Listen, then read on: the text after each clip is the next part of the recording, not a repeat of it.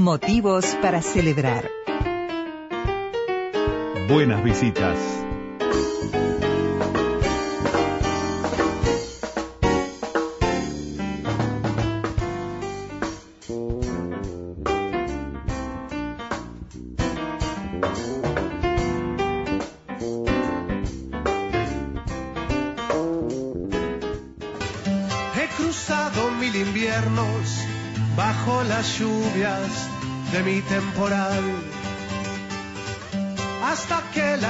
De su sonrisa me pudo besar.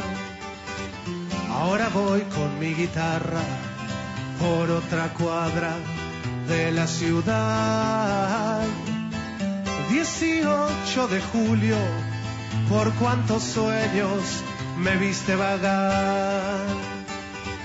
Yo soy algo bohemio, no me gusta trabajar y prefiero descansar a cambio de perder el tiempo. No tengo propiedad privada, no tengo nada que comprar, pero tengo que cantar a mi amor otro verso. Quiero ser tu galán, tu Johnny Westmuller, tu pequeño Tarzán. Las lianas de tu selva virgen, que quizá ya no es más. Y si fueras tan bonita como la monachita, nunca me engañarás. Quiero ser tu hombre mono, tu mono peludo, trulali trulala. Preciosa interpretación de Alejandro Puntone, de Guzmán Mendaro, de un romancero, no- nos viene a cuento para eh, promocionar, eh, dar un poquito más de empuje a esta actividad que se viene el próximo fin de semana, el próximo sábado, donde Ali Guzmán, Puntón y Mendaro, además de Maxi y Pablo Porciún, que la cayó la cabra, estarán el sábado que viene en la sala Cita Rosa. Las entradas están en venta por Ticantel. El toque por la ELA 2019. Eh, a ver, eh, vale la pena hablar acerca de esta enfermedad, de lo que es esta campaña, de cuánto se está trabajando por todos aquellos que le ponen el hombro a esta organización Tenemos ELA. Nos acompaña Carolina Rius, presidenta de la organización Tenemos ELA, eh, lo ha vivido, eh, los, los padecimientos de esta enfermedad en su familia.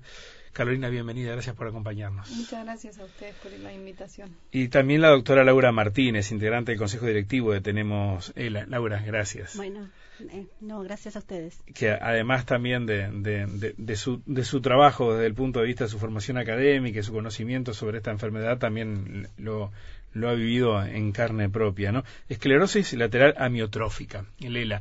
Eh, vamos a, a recordar, ayúdenme ustedes a, a recordar el, eh, las características principales de esta enfermedad. Bueno, es eh, la esclerosis lateral amiotrófica es una enfermedad neurodegenerativa. Eh, las neuronas eh, degeneran en particular en la ELA, eh, es la, son las motoneuronas, las neuronas que controlan los músculos, que controlan nuestros movimientos voluntarios. Y la degeneración de estas neuronas entonces va a llevar a síntomas, signos que dependen de la parte muscular. va Es una enfermedad mortal. Es una enfermedad que lleva a la muerte, sí. Em, en general, la muerte va a ser por falla de los músculos respiratorios, o sea, que intervienen en la ventilación. Este, pero bueno, y es progresiva y va afectando distintos, distintas partes de, lo que es lo motor, o sea, todo lo que tenga que ver con la locomoción, la manipulación, eh, la- el mantenerse erguido, el sostén de la cabeza y después toda la parte que tiene que ver con los movimientos eh, que, están implicados en, la, en el tragar, o sea, en la deglución, en el habla. Claro, pero que no que no, no afecta la capacidad intelectual del paciente, ¿no? y su es- capacidad de percibir todo lo que se mueve alrededor, o sea, eh, toda esta degradación la va la va sufriendo mucho. En, en la gran mayoría no hay una pérdida cognitiva y la conciencia y los, los sentidos se mantienen intactos hasta el final de la enfermedad. Eso sí genera este, una preocupación en el entorno familiar y social aún mayor. Ah, por lo angustiante que es. Porque- esté con porque- todas sus capacidades alerta a lo que le está sucediendo. ¿no? Y la necesidad de comunicarse, ¿no? Y de, y de estar pendientes a lo que le está sucediendo y la, y la necesidad de, de estar alertas a, al- a los- las necesidades de esa persona. Porque hay que aprender a comunicarse a pesar de la pérdida del habla, hay que aprender a, a entender y comprender lo que, lo que la persona va queriendo en el transcurso de la enfermedad. Transcurso de la enfermedad que puede extenderse, que puede ser de mucho sufrimiento, de mucho tiempo, ¿no? Sí, cada, cada ELA es un caso particular, decimos Ajá. nosotros. Depende mucho en, en, las, en, en qué área eh, inicia la enfermedad y cómo va haciendo su, su progresión. A veces este, parece que se estabiliza, digamos, que, que, que no avanza. Hay un promedio estadístico médico que hablan de dos a cinco años, pero nosotros siempre le decimos a las personas, depende de cada uno, de cómo evoluciona la enfermedad y no se puede hablar de estadísticas, la vida sigue. Hay que, digo, nadie tiene el día marcado, todos Sí. estamos este, esperando que ese día llegue, pero en realidad este, con la ELA uno está como más alerta, ¿no? Conocemos muy poco de la enfermedad, Em, salvo aquellos que han estado, pues la vida los ha puesto muy cerca de una situación así. En términos generales En- necesitamos mayor difusión. Claro, en realidad en la- lo que es en- a nivel de la sociedad, eh, el hecho de que sea una enfermedad poco frecuente está dentro de las, de las enfermedades raras. Este, eh, creo que es eso lo que hace que sea poco conocida.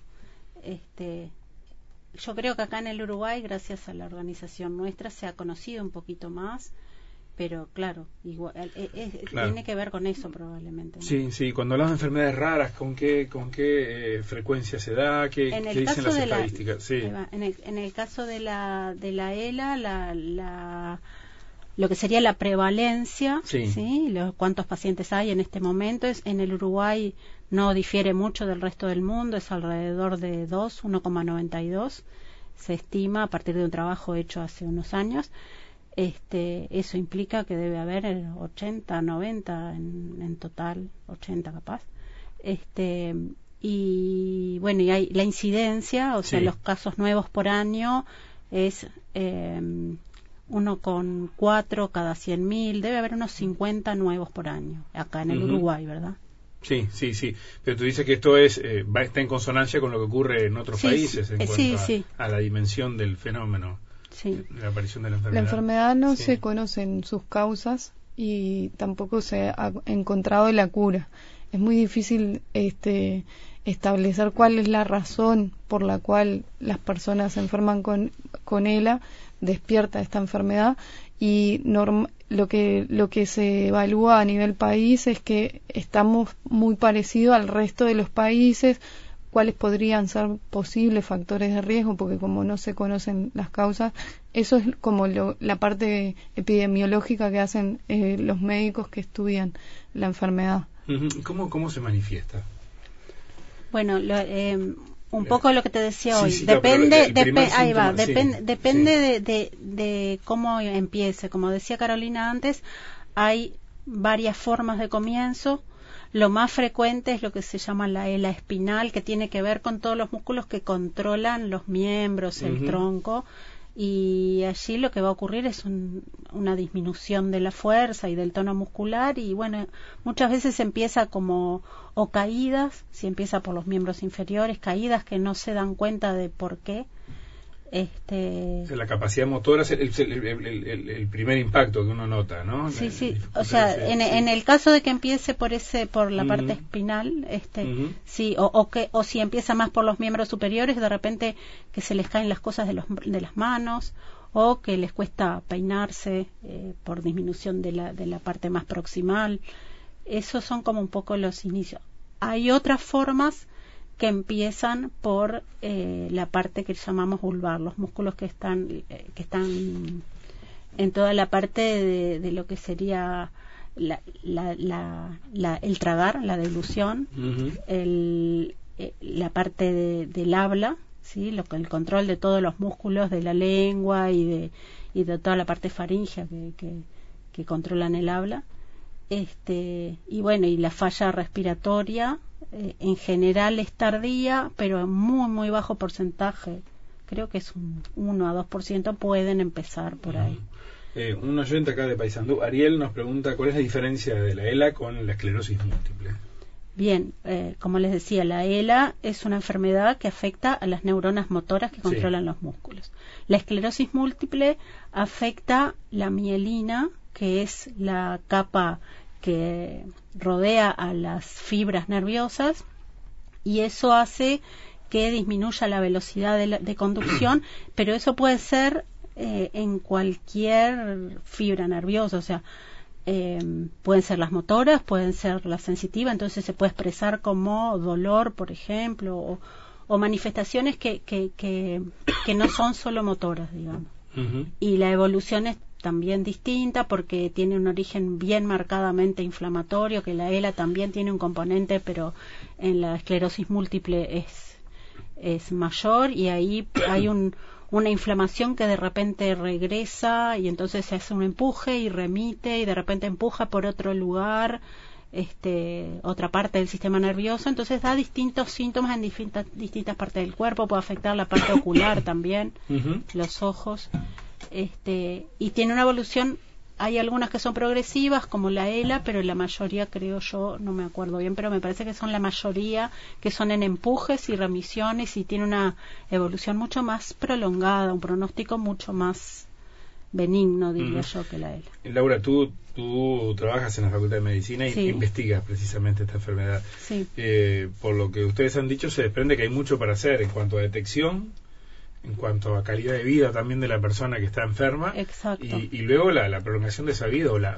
o la cura, si es que, la hay. En todos esos terrenos todavía hay mucho para, avanzar. Sí, este, hay mucho, hay mucha investigación, este, por suerte, pero por ahora este, no, no hay nada muy concreto en cuanto a la posibilidad de a corto plazo encontrar una cura. Sí estaría vamos a tratar de ser optimistas en tratar de encontrar en el mediano plazo algo que, que pueda detener la progresión, ¿sí? O sea, que si empezaste, que te quedes ahí o que evolucione mucho más lento. Ah, ¿Y posibilidades de, una detección temprana? Como bueno, y a nivel, a nivel de, detección temprana hay también mucha investigación. Se trata, hay muchos grupos en, en el mundo intentando buscar biomarcadores este, y de correlacionarlos con el diagnóstico y con la progresión. Este, de hecho, nosotros acá a nivel básico trabajamos a nivel celular y molecular. Por un lado, en, modelos animales buscando mecanismos celulares y por otro tenemos algunos proyectos que tienen que ver con la búsqueda de células eh, aberrantes en el, en, en el sistema nervioso de, de los pacientes, buscándolo a nivel del líquido cefalorraquídeo. Este, estamos haciendo un estudio que es una prueba de concepto para evaluar. Este, eso eh, es, mi, es parte de mi proyecto de doctorado. Después tenemos, yo colaboro con otro grupo de, de la facultad, en el cual buscamos biomarcadores en sangre. Este, y bueno, todo esto es, en conjunto con, eh, y es posible también gracias a la colaboración con el CELAU, el Centro de ELA del, Uruguay, que tiene una, es un grupo, de, un, grupo, un grupo dedicado a la docencia, a la investigación, a la, este, a la asistencia, a obviamente, lo, lo, lo, principal, la asistencia, que es este que tiene una policlínica en el Hospital de Clínicas, este es una de las policlínicas de la de neurología, pero allí este, se asisten en forma interdisciplinaria a los pacientes. Es bueno destacar que este grupo se forma a partir de la iniciativa de la organización de familiares que detectando de que en Uruguay no se asistían a estos pacientes, se quedaban de forma aislada en sus mutualistas y perdiendo contacto con la asistencia porque eh, van perdiendo movilidad y tienen dificultad de ir al médico. El, quien diagnostica la enfermedad es el neurólogo y el neurólogo transmitía eh, que ellos no tenían más nada para hacer porque no existe la cura. Entonces el, paciente como que se iba eh, aislando en su casa y no, y no recurría a otras asistencias que son sumamente importantes para mantener una mejor calidad de vida. la calidad de vida durante todo el, proceso. Claro, entonces este, era necesario eh, fisioterapia, fonobiología, control de nutrición, control respiratorio. En, en el 2014, cuando nosotros surgimos como organización, eso no ocurría, ocurría en escasos casos que el neurólogo comprometido con la familia o porque ya tenía experiencia de otros casos articulaba un poco entre otros médicos en las mutualistas, pero no existía un equipo multidisciplinario que viera al paciente de forma integral. Eh, a partir del diagnóstico de mi hermano, que fue en España, y que vimos la necesidad de hacer algo así como lo estaban atendiendo a él en España, acá en Uruguay, eh, nos acercamos al Instituto de Neurología y propusimos la creación de un equipo multidisciplinario en el Hospital de Clínicas. Eso surgió en el 2014, eso que estaba contando Laura, de que también se sumó Facultad de Medicina y este con la parte de investigación y el Instituto Pasteur para poder desde ese eh, equipo no solamente hacer eh, asistencia, asesoramiento a la familia, sino también eh, sumar la parte de investigación y sacar muestras de sangre y, poder trabajar más en equipo todos juntos. Claro, además el seguimiento, el seguimiento a todo ese, ese, ese periodo que puede ser prolongado, como ustedes decían, y, y muy difícil para todos, tratar de mejorar la calidad de vida del paciente, pero también que la familia y los cuidadores sepan cómo cómo, cómo, acompañar ese proceso, cómo ser este, paliativos a la hora de, cuidar al, enfermo y demás, porque todo eso se desconocía. Y si a partir del diagnóstico médico este el caso se perdía, me imagino las situaciones que se atravesaban a nivel familiar. Sí, claro, Ahí hay como dos cosas importantes. Los cuidados paliativos son muy importantes para estos pacientes. De hecho, eh, la ELA es una de las enfermedades no oncológicas este, que ingresa en paliativos. este, y paliativos tiene muchísimo para hacer con, con ellos.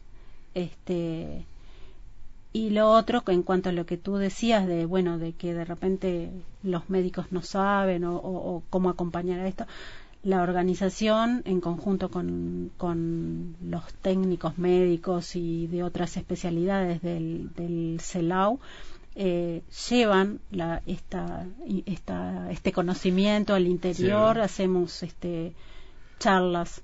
Es la, la, principal misión de la organización, ¿no? de parte de ustedes, ¿no? Tratar de que la información fluya. Ahí está. Claro, que no quede solo en el círculo de los neurólogos, porque los médicos en el interior, que hay pocos neurólogos, que a veces el paciente es más atendido por un médico de medicina general o internista o eh, eh tengan la posibilidad de manejar la sintomatología y las diferentes formas de ayudar a tener mejor calidad de vida a esa persona. De lo que usted dice se desprende que todavía falta mucho conocimiento para, incluso hasta para el diagnóstico médico en todo el país.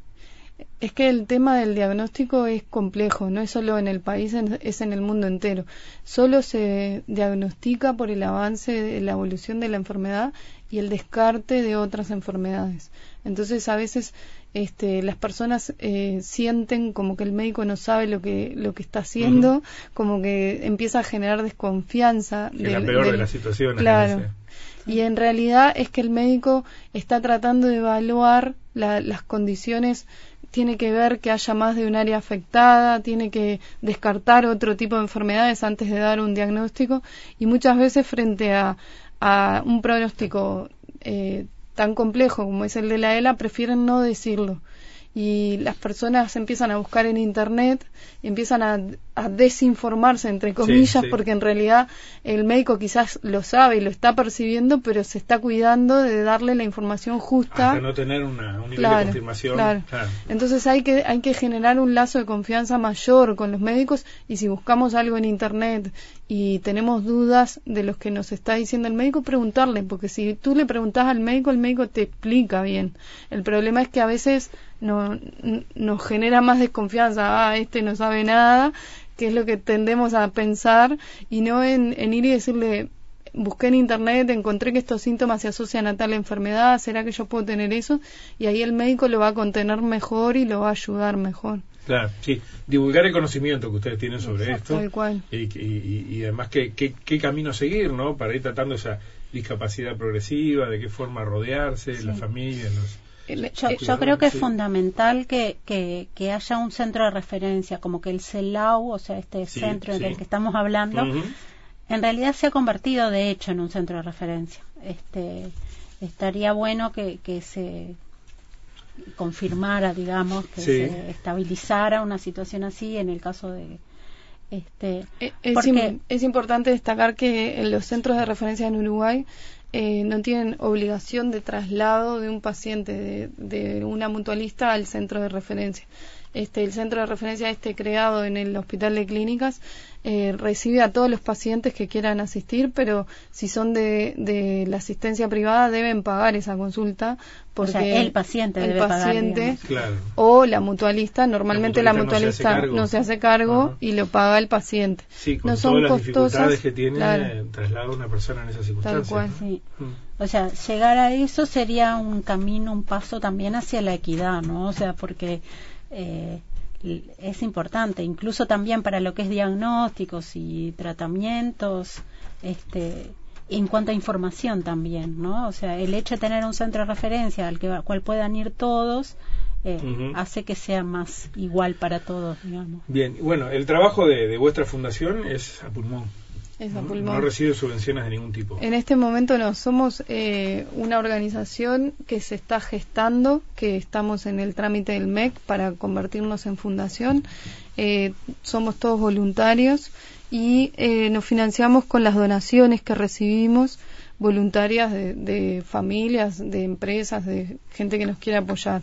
En este momento estamos abocados a, festejar el Día de la ELA con, con el toque como la principal actividad de este año, este, celebrando nuestros cinco años de trabajo y, este, y convocando a la gente a participar en este toque, ya que el, eh, con, lo, con lo recaudado de él vamos a poder terminar el trámite en, la, en el MEC y poder de esta manera institucionalizar la organización y recibir mejores apoyos y fondos eh, de otras empresas que, ah, que es fundamental. fundamental. Sí me imagino. Y por eso han conseguido además y, vaya también el, el saludo enorme para todos aquellos artistas que se han, que se han sumado no Sin duda. Puntonia Mendaro Maxi y Pablo Porciúncula Cayó la Cabra. Es este sábado que viene a las 20 horas en la sala Cita Rosa organizado por Tenemos Ela Uruguay y, bueno, eh, las entradas están por Ticantel, están a mano. Sí, sí, pueden ir a Habitat, Repago, si no se animan a usar la, la aplicación de Ticantel, pero si no, por la aplicación es muy práctico acceder a ellos. Va a ser un precioso espectáculo, pero además con una causa muy noble detrás y que está bueno que lo, que lo acompañen. Esto es el sábado, el Día Internacional es el viernes. El viernes, el Día Internacional de la ELA, eh, celebramos en el Instituto Pasteur junto con, con, los científicos y los médicos vamos a hacer un encuentro para actualizar un poco lo que hemos avanzado en estos cinco años.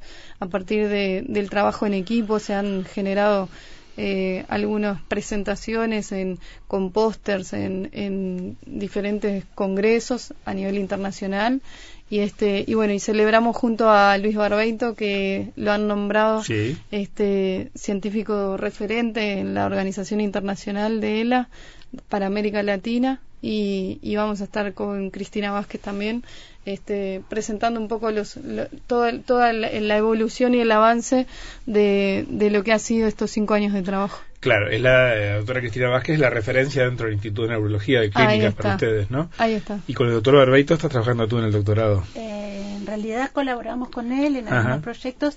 Este, mi, la directora de mi tesis es la doctora Casina, que también va, a, participar el viernes. En, sí, sí, sí, el viernes eh, estamos viendo aquí la, la, presentación de, de, este encuentro.